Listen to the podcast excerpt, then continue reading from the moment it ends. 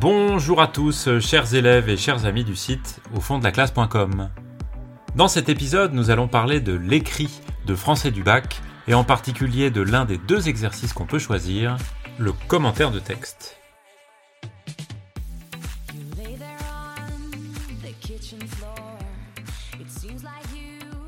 Le commentaire de texte littéraire, c'est vraiment l'exercice phare des études littéraires. C'est donc un exercice qui est difficile, qui est exigeant et qui demande un certain goût pour la littérature, une certaine culture, une certaine habitude de lecture, sans quoi on peut pas vraiment interpréter un texte. En effet, c'est pas vraiment un exercice purement scolaire. Il s'agit pas d'appliquer des méthodes toutes faites. Et c'est pour cette raison-là qu'il est un peu difficile de progresser et d'y voir clair sur cet exercice du commentaire de texte. Alors, avant de commencer à parler d'aspects peut-être un peu plus techniques, je voudrais réfléchir un peu avec vous à ce que c'est que de faire un commentaire de texte. Euh, en comparant les choses avec d'autres arts, il faut avoir à l'esprit que c'est un commentaire de texte littéraire. Ça veut dire qu'on essaye d'expliquer une œuvre d'art. Et si on comprend ça, en fait, on avance beaucoup plus efficacement dans sa compréhension de l'exercice. S'il s'agissait d'une peinture, euh, d'une œuvre de musique, d'une euh, œuvre de cinéma, par exemple, d'un film, eh bien, on saurait beaucoup plus facilement comprendre ce qu'il s'agit de faire quand on explique un texte. faire un commentaire de texte, c'est essayer de l'interpréter, c'est-à-dire de rendre compte de manière précise de son originalité. Et cela signifie donc expliquer les effets produits par ce texte les émotions, les réflexions, etc., sur un lecteur moyen. On va dire ça comme ça. Euh, si on avait à expliquer une œuvre de peinture, par exemple, ou une chanson, ou une musique instrumentale, eh bien, on chercherait à faire comprendre les effets qu'elle produit sur un spectateur moyen. C'est-à-dire, c'est triste, c'est comique, ça fait rire, ça développe euh, des idées politiques, des idées un peu philosophiques, une manière de voir la vie sur tel ou tel aspect, etc. Et on s'interrogerait pas trop sur le, sur le, le pourquoi du comment. Un commentaire de texte littéraire, c'est exactement la même chose, sauf que ça porte sur un texte. Voilà, sur un texte qui en général fait une trentaine de lignes à peu près. Ça dépend, hein, si c'est du théâtre, de la poésie, ça peut varier un petit peu.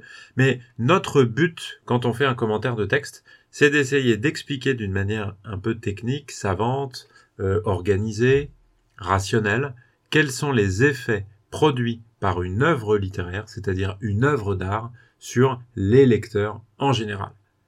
Ça signifie qu'il ne s'agit pas de mettre trop de soi non plus, c'est-à-dire qu'on va pas dire ah ben moi j'aime bien, moi j'aime pas, ah moi ça me fait ça ou je sais pas quoi, c'est pas tellement notre problème. Notre problème c'est d'essayer de comprendre les effets que produit cette œuvre sur n'importe quel spectateur.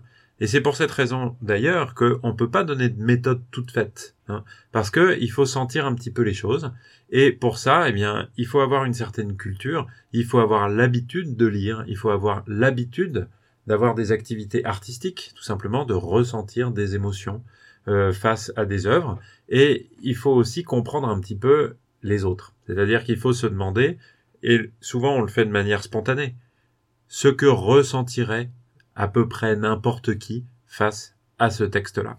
Quelle euh, interprétation il ferait de ce texte-là. Et donc, surtout pas partir dans n'importe quoi, dans un délire personnel sur euh, à partir d'un texte, ce qu'on reproche parfois aux, euh, aux, commentaires de texte.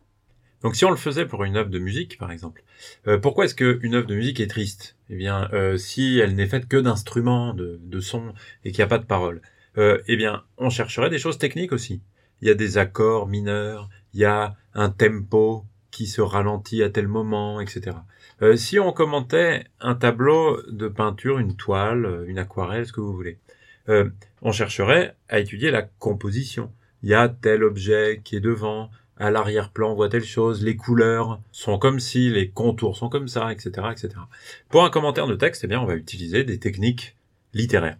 Euh, Qu'est-ce que c'est des techniques littéraires? Eh bien, c'est par exemple les genres littéraires, les formes littéraires, les tons, les tonalités, les registres, comme on dit parfois. Euh, les genres, qu'est-ce que c'est? Ben, En gros, ce sont les objets d'étude, par exemple, qu'on étudie tout au long de l'année, c'est-à-dire le roman, le récit, le théâtre, la littérature d'idées, ou encore la poésie. On peut ajouter à ça les types de textes, comme on dit, c'est-à-dire est-ce que c'est un récit, une narration, est-ce que c'est une description, est-ce que c'est une explication, euh, est-ce que c'est une argumentation, ce genre de choses. On peut ajouter encore les tonalités, comme je vous le disais avant, c'est-à-dire est-ce que c'est comique, est-ce que c'est ironique, satirique, parodique, lyrique, pathétique, tragique, épique, merveilleux, fantastique, polémique, euh, didactique, ce genre de choses aussi. Euh, ces notions, elles se mélangent, mais enfin, ce sont des notions littéraires.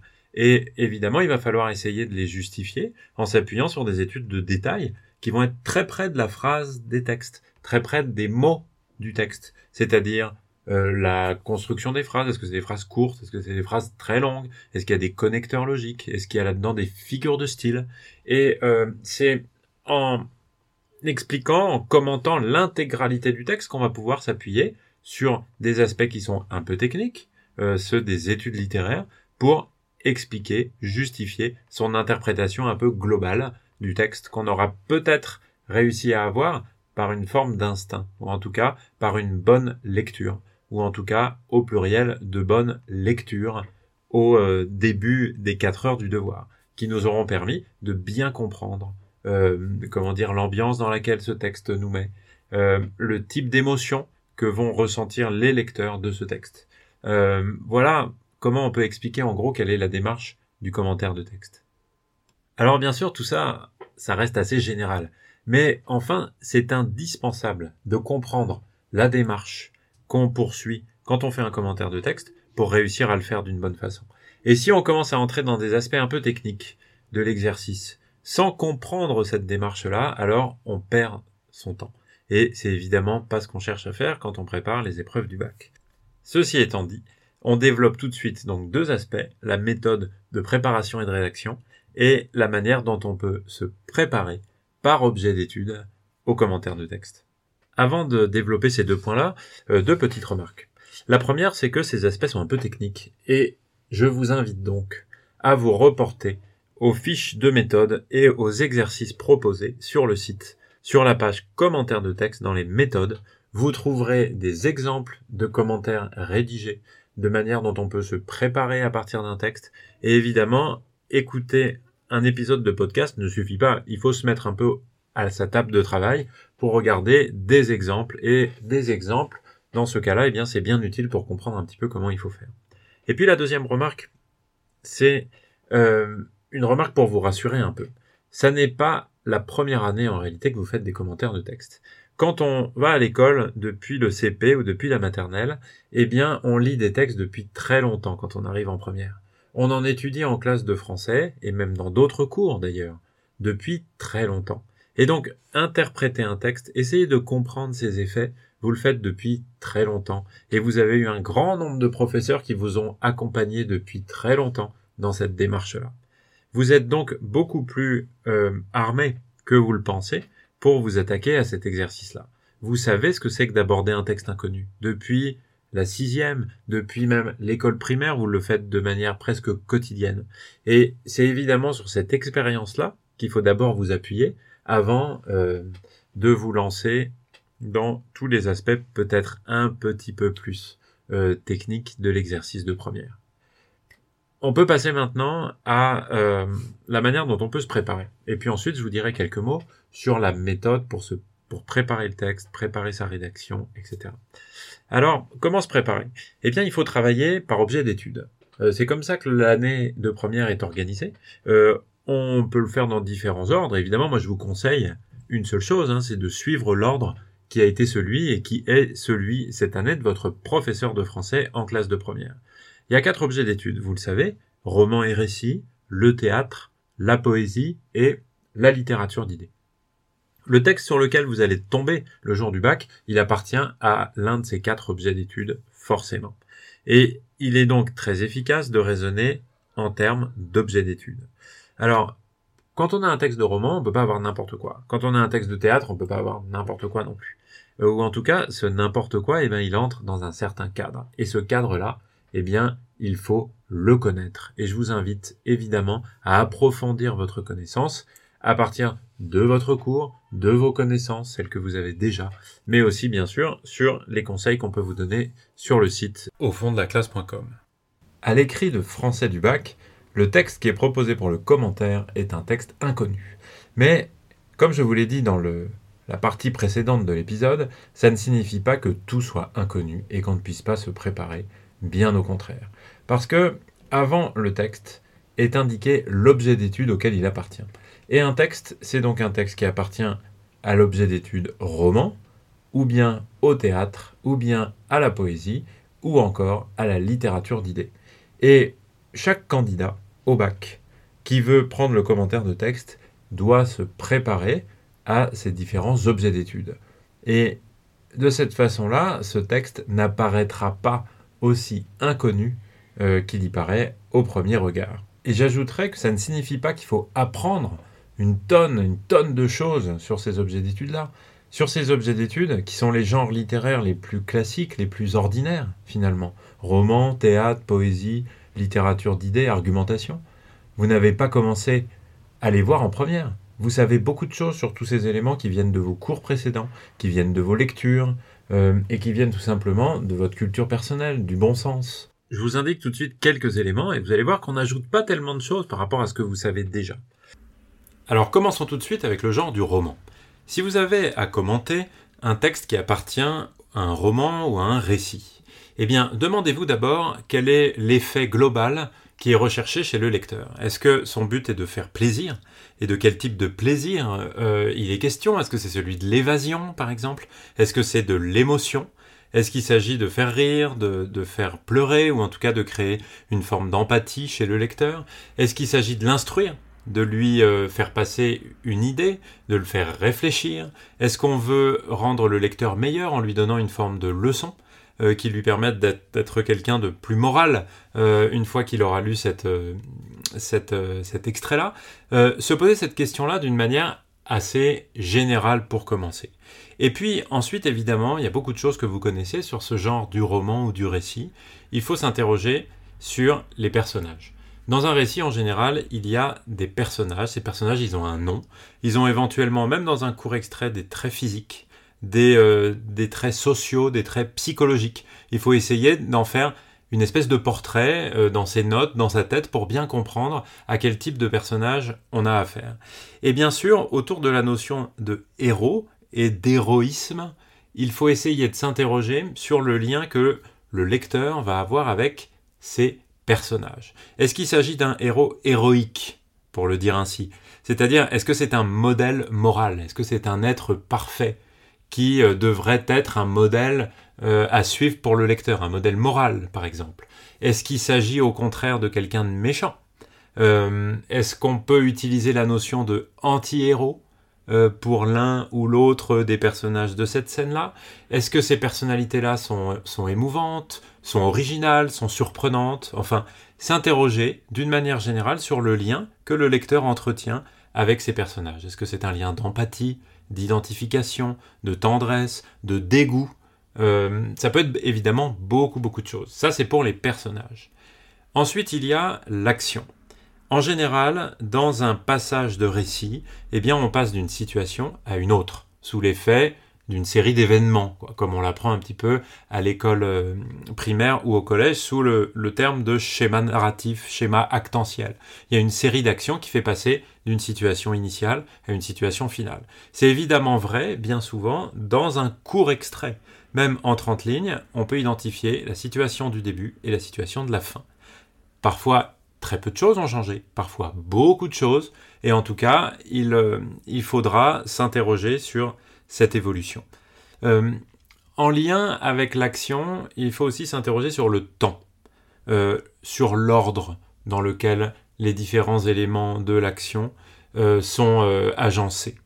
Est-ce que c'est chronologique? Est-ce qu'il y a des retours en arrière, des anticipations au contraire, ce qu'on appelle des analepses ou des prolepses? Est-ce que le récit est rapide? Quelle est sa vitesse? Est-ce qu'il y a une pause? Pour faire de la description par exemple. Est-ce qu'il s'agit d'une scène? Qu'on pourrait par exemple adapter facilement au cinéma Est-ce qu'il y a des ellipses? Est-ce que dans cette scène-là, par exemple, dans l'extrait que vous avez, il se passe deux ans?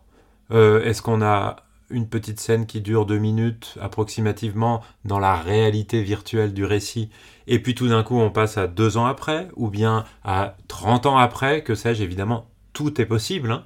mais en tout cas il faut s'interroger sur l'ordre du récit, et disons la vitesse euh, du récit. En lien avec, euh, euh, avec le temps, eh bien, il y a la description. Parce que, bien sûr, dans un, dans un récit, il y a l'action. Euh, peut-être que c'est le plus important. Mais dans beaucoup, beaucoup de textes, eh bien, il y a de la description. C'est-à-dire que non seulement on a des personnages qui agissent, mais ils agissent dans un certain lieu. Et ce lieu, il est bien souvent décrit.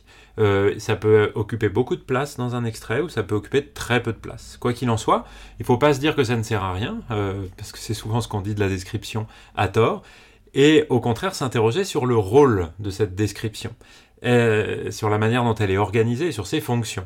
Est-ce qu'il s'agit de, de, donner une illusion de la réalité, de faire du réalisme en quelque sorte? Est-ce que ça a un rôle dans l'action? Est-ce que cette description est esthétique, au contraire, et poétique, et là pour être belle euh, Il peut y avoir encore une fois beaucoup de réponses à cette question-là, mais en tout cas, il faut s'interroger sur le rôle euh, de la description dans un extrait de roman. Et puis, euh, un autre point, c'est celui du narrateur. celui qui raconte une histoire, celui qui est le narrateur d'un récit, eh bien évidemment c'est un personnage important. Ça peut être un personnage de l'histoire, ou ça peut être quelqu'un d'extérieur qui n'intervient pas du tout, euh, comme dans la plupart des romans réalistes, disons, quelque chose qui soit vraiment réduit à la voix qui raconte l'histoire. Mais évidemment, si ça n'est pas le cas, et si c'est un personnage qui est présent dans la fiction, qui joue un rôle, qui emploie donc la première personne, eh bien, c'est quelque chose de bien différent pour l'expérience euh, du lecteur. Donc, euh, s'interroger sur le narrateur, savoir s'il donne une opinion, s'il interpelle le lecteur, même quelquefois, eh bien, euh, c'est un point qui est très important et qui est lié à la notion de point de vue, sur laquelle je ne m'étends pas ici, mais omniscient, interne, externe. Le point de vue, c'est évidemment quelque chose, une notion sur laquelle on peut s'appuyer et on doit s'appuyer bien souvent pour commenter un texte de récit. Un dernier point sur la parole des personnages. Euh, dans un extrait de roman, on peut entendre la voix des personnages, au discours direct par exemple, ou bien leur parole ou leur pensée peut être rapportée au discours indirect, au discours indirect libre.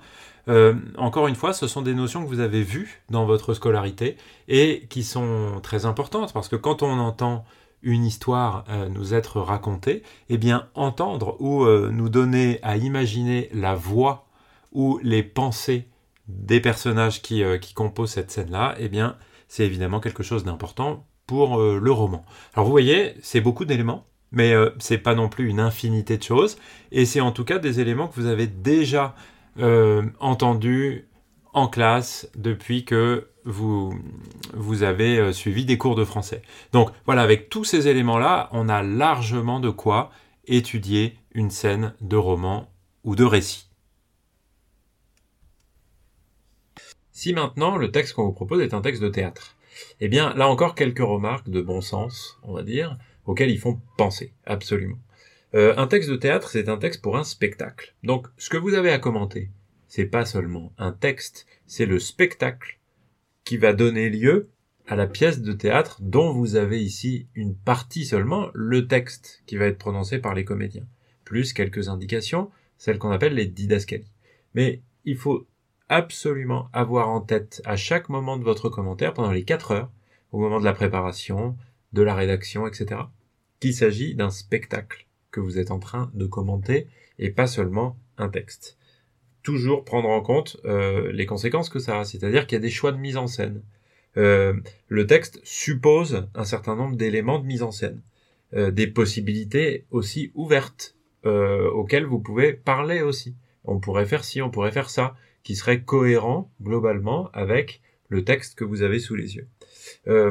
bien sûr, il faut évoquer l'effet sur le spectateur. Ça va lui donner du plaisir, euh, ça va lui, permettre de s'évader, ça va être un moment émouvant, un moment drôle, un moment qui est plutôt surprenant, au contraire dérangeant, qui va faire euh, réfléchir, euh, qui va essayer de faire passer une idée. C'est toujours un petit peu la même chose, hein, comme pour n'importe quel texte. Il faut s'intéresser absolument aux effets que cette scène va avoir sur le spectateur qui est dans la salle à écouter et à regarder les comédiens et la pièce se jouer. Il faut penser aussi à la distribution des répliques et de, des conséquences que ça, que ça peut avoir sur la répartition du pouvoir entre les personnages. euh, qui pose les questions, qui répond, qui parle plus, qui a des répliques très courtes, qui a au contraire des répliques très longues, euh, quelles conséquences ça a sur l'interprétation un peu globale qu'on fait de cette scène? C'est toujours quelque chose d'intéressant que d'étudier la distribution des répliques. Hein. Quand c'est un monologue, ben c'est un monologue.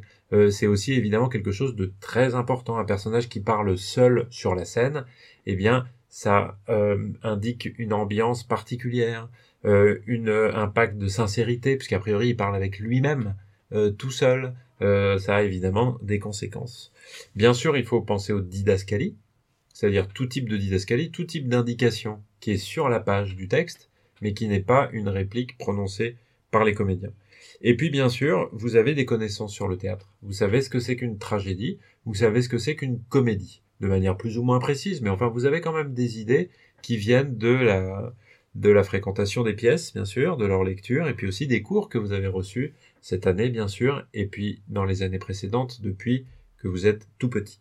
Vous avez vu aussi des films de cinéma, vous avez vu des films à la télévision, et bien sûr que euh, vous pouvez savoir à partir de cette expérience-là si un, une scène de théâtre qu'on vous présente est originale et particulière, se, se place de toute manière à partir d'une tradition que vous connaissez et qu'on peut euh, on peut souvent utiliser par exemple l'opposition tragédie comédie mais il y a bien sûr d'autres éléments qu'on peut connaître sur le théâtre et qui peuvent nous faire interpréter d'une bonne façon une scène euh, qu'on doit étudier. Donc vous voyez, ça c'est encore des éléments, il y en, pourrait y en avoir d'autres hein, naturellement, et je vous invite bien sûr à étudier tous les, éléments qui, sont dans vos cours et qui sont euh, présentés sur le site euh, au fond de la classe.com. Si votre texte maintenant est un texte de littérature d'idées, il va falloir réfléchir à l'argumentation d'une manière générale. Encore une fois, vous avez beaucoup de connaissances sur l'argumentation dont vous parlez depuis que vous êtes tout petit à l'école et en particulier depuis la classe de troisième. Alors, vous pouvez vous interroger, par exemple, sur les notions d'argumentation directe ou argumentation indirecte. Un texte se présente parfois comme argumentatif de manière claire et évidente. Il vous dit qu'il essaye de vous convaincre de telle idée qui vous présente de manière directe.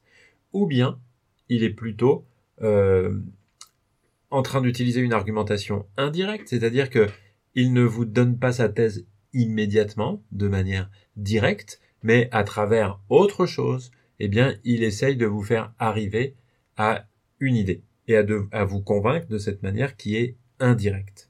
Euh, vous pouvez euh, relier ça à un certain nombre de genres littéraires. Il y a des genres littéraires que vous connaissez aussi, qui sont plutôt des genres d'argumentation directe, comme le discours, euh, qu'on prononce devant des gens, comme une préface, comme un essai, un traité, un article de presse qui se veut directement engagé. Ces indications-là, elles vous sont données en général dans le paratexte, comme on dit, c'est-à-dire dans le titre de l'ouvrage, par exemple, qui est indiqué à la fin, ou bien tout simplement dans la forme qu'a le texte. Et ça, vous n'aurez pas de mal à le comprendre, à le deviner et à l'utiliser. De la même façon, si c'est plutôt une argumentation indirecte. Et dans ce cas-là, c'est que ça passe par un récit, par exemple. Euh, dans un récit, ça peut être une fable. Euh, une fable, c'est une forme d'argumentation indirecte, puisqu'on vous raconte une histoire, plutôt que de vous lancer directement les arguments, la thèse défendue par l'auteur, etc. Vous pouvez penser aussi à un témoignage, à un roman engagé, un roman qui, à travers une histoire, des personnages qui peuvent être réels ou fictifs, eh bien, essaye de vous convaincre de quelque chose. Un conte philosophique, pour ceux qui connaissent euh, Voltaire et Candide, euh, ou d'autres euh, genres, hein, comme la poésie engagée, le théâtre engagé, par exemple, ou bien euh, un article de dictionnaire, ça peut arriver, qui en réalité cache des idées, un roman épistolaire, un récit de voyage, une lettre, que sais-je, n'importe quoi, qui ne se présente pas directement comme un texte argumentatif. Tout ça, c'est plutôt de l'argumentation indirecte, et ça, c'est un élément sur lequel vous allez vous appuyer pour monter votre commentaire. Vous pouvez aussi vous intéresser au type d'argumentation qui est utilisé. Est-ce que c'est de l'ironie? Est-ce que c'est de l'argumentation par l'absurde? Est-ce qu'on utilise des arguments d'autorité? Est-ce qu'on vous donne beaucoup d'informations? Pour euh, vous, euh, vous convaincre Est-ce que c'est une argumentation, autrement dit, rationnelle, qui cherche à vous faire faire une démonstration vous-même ou à vous donner des éléments rationnels pour arriver à la conclusion? Ça, c'est un premier type d'argumentation. Et un deuxième type d'argumentation, eh bien, c'est l'émotion. Euh, c'est l'appel au, euh, à la passion, à l'empathie euh, du lecteur. c'est bien souvent un argument qu'on utilise. C'est le pendant de l'argument rationnel, l'argument émotionnel. On cherche à créer du pathétique ou à nous faire rire, ou en tout cas à nous toucher par l'émotion et à nous emmener vers une thèse, non pas par une argumentation démonstrative, par de la logique, mais par euh, l'émotion. Voilà, ces idées-là, ce sont des idées que vous pouvez utiliser, bien sûr, pour euh, commenter un texte quand il s'agit de littérature d'idées. Alors évoquons maintenant le dernier objet d'étude, celui dont on n'a pas encore parlé, la poésie. Alors là encore, vous voyez parfaitement que ça n'est pas la première fois en première que vous entendez parler de poésie. Loin de là. La poésie, on commence à en voir à l'école maternelle, à l'école élémentaire, et euh, tout au long de sa scolarité, eh bien, on étudie des poèmes, on en lit. Et euh, bien souvent, alors ça dépend un petit peu des âges, on aime euh, la poésie, en particulier quand on est enfant.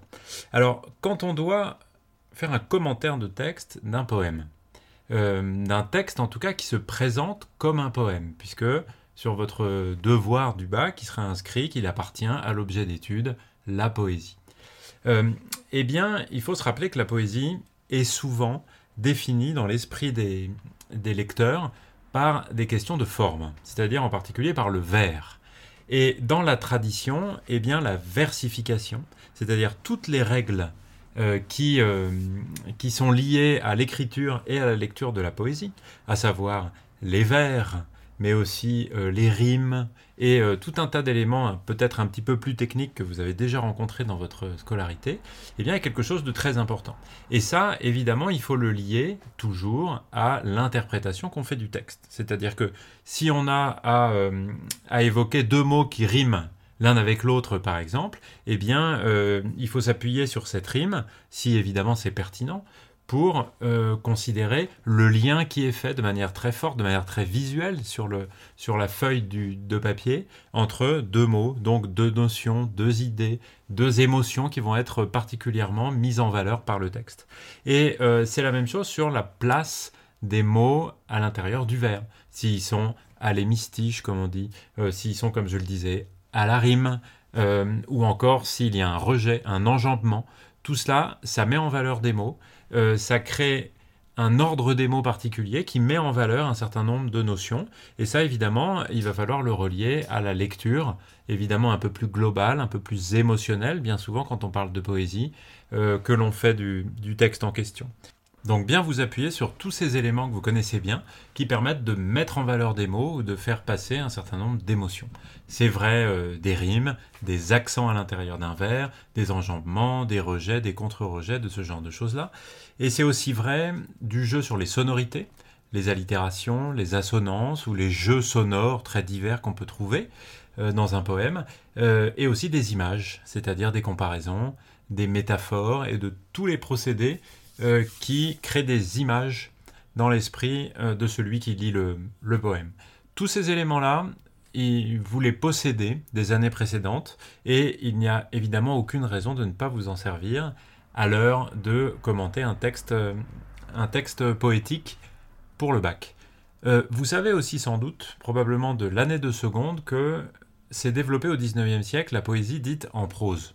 C'est-à-dire qu'on ne peut plus définir ce qui est poétique la seule forme versifiée que peut avoir un texte. Et dans ce cas-là, évidemment, mais il faut chercher la poésie ailleurs. Et le problème de la définition de la poésie, euh, on va en reparler dans un instant, est évidemment quelque chose de, tout à fait intéressant dans ce cadre-là.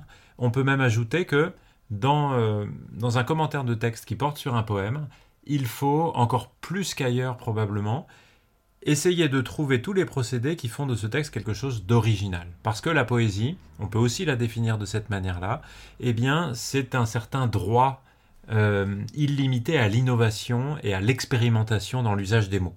Et euh, c'est d'autant plus vrai que la poésie parle presque toujours de la même chose, finalement, de l'amour, de la mort, de, la nature, de la fuite du temps, et que euh, c'est bien par la forme bien souvent que le poète fait quelque chose de nouveau.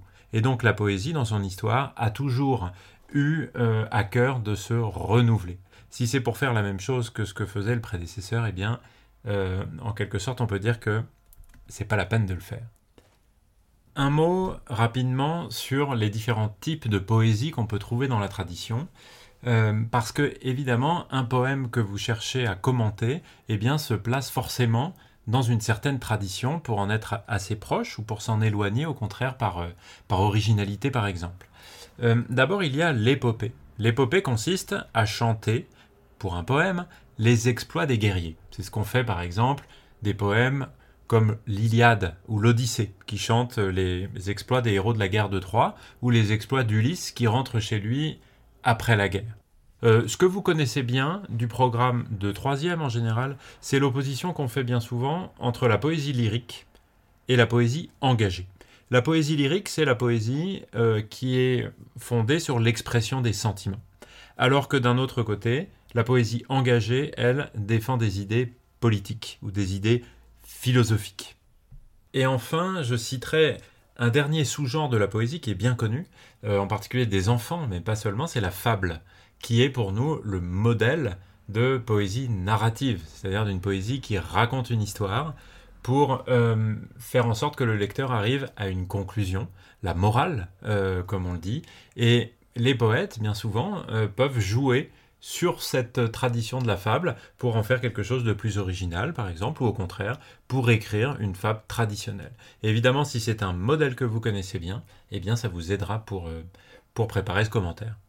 On peut penser aussi, pour la poésie, au registre, comme pour les autres objets d'étude, mais pour la poésie en particulier. Il peut, on peut trouver un, registre épique, un grand souffle, comme si on chantait les exploits des guerriers, comme dans l'Iliade, dans l'Odyssée. Euh, on peut voir du lyrisme, c'est-à-dire l'expression exacerbée, un peu hyperbolique des sentiments du jeu du poète euh, qui parle, euh, du pathétique, bien sûr, l'expression de sentiments de tristesse, de mélancolie, de ce genre de choses. Et puis bien sûr, il y a le problème de la définition du mot poésie.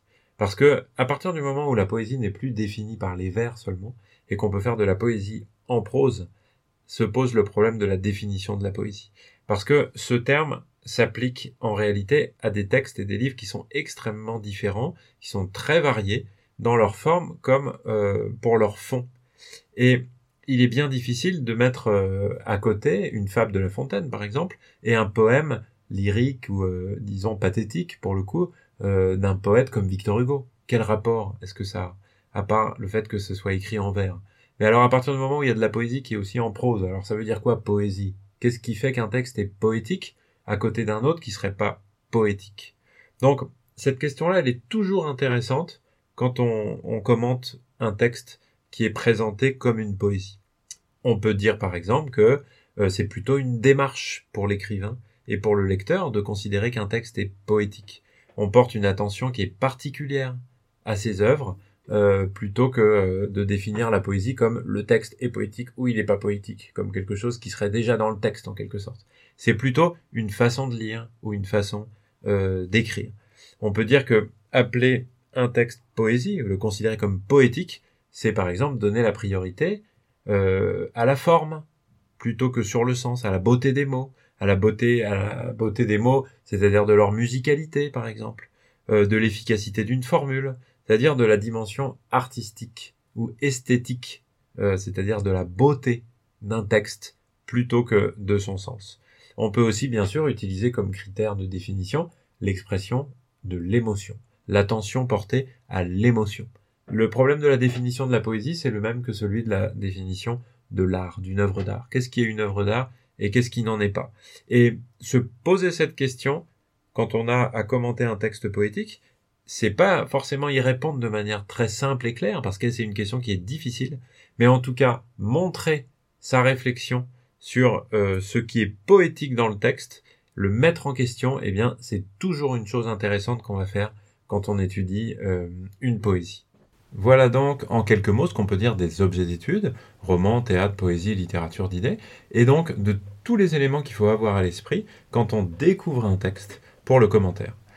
Maintenant, dans la dernière partie de l'épisode, on va parler de la méthode du commentaire à proprement parler, c'est-à-dire de ce qu'on doit faire dans le temps des 4 heures qu'on a pour euh, rédiger ce commentaire de texte. Maintenant qu'on a dit tout ça, il va falloir s'attaquer au texte précis qu'on a pour euh, le commentaire de texte.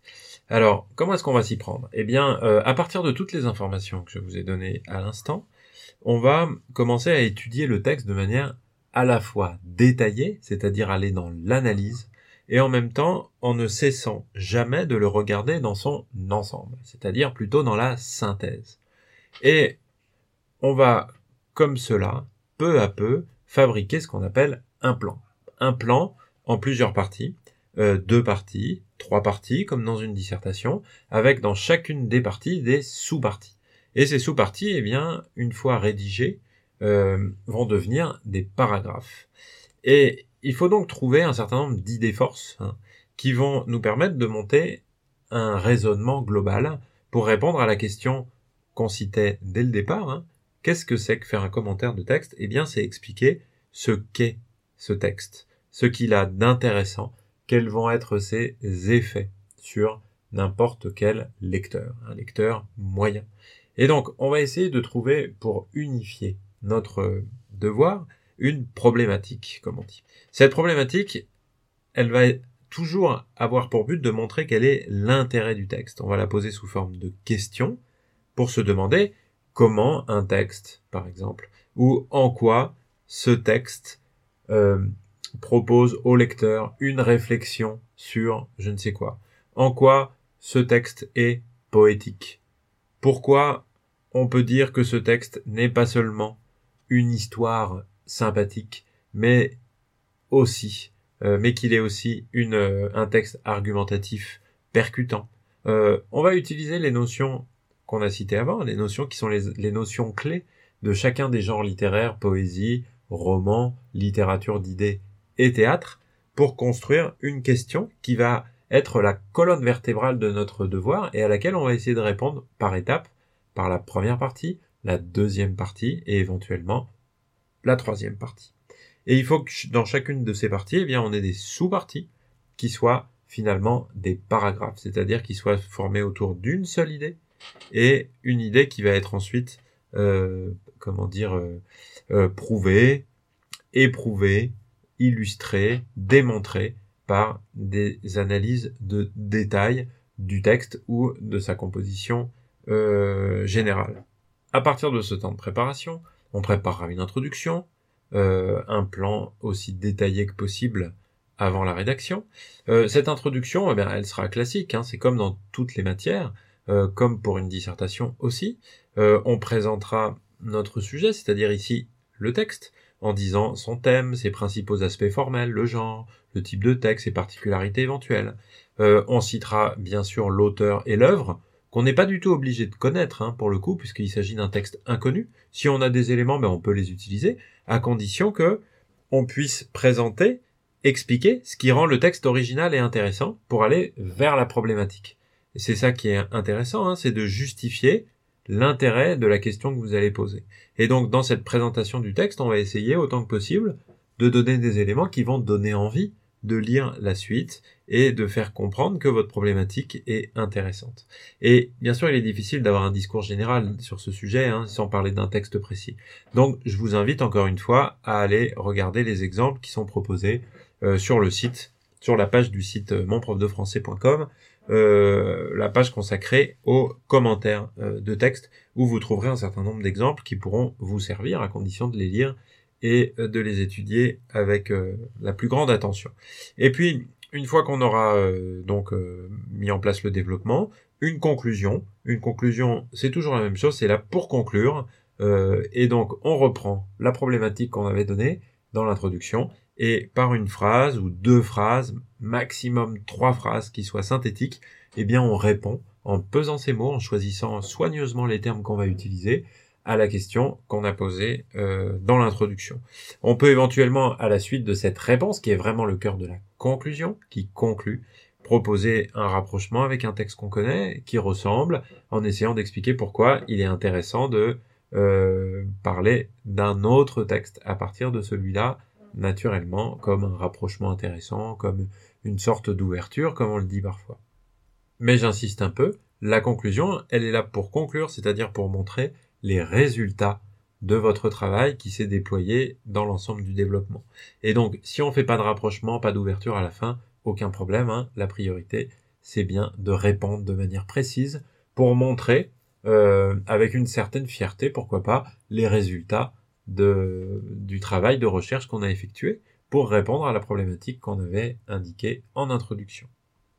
Voilà, j'espère que vous avez bien compris que le commentaire de texte, même s'il s'agit d'un texte inconnu, ça n'est pas du tout une épreuve qu'on peut improviser sur le moment, il faut absolument s'y préparer, et on peut même dire que si vous vous y préparez, eh bien, vous progresserez, vous réussirez, et vos efforts, et vos seuls efforts, en l'occurrence, seront récompensés.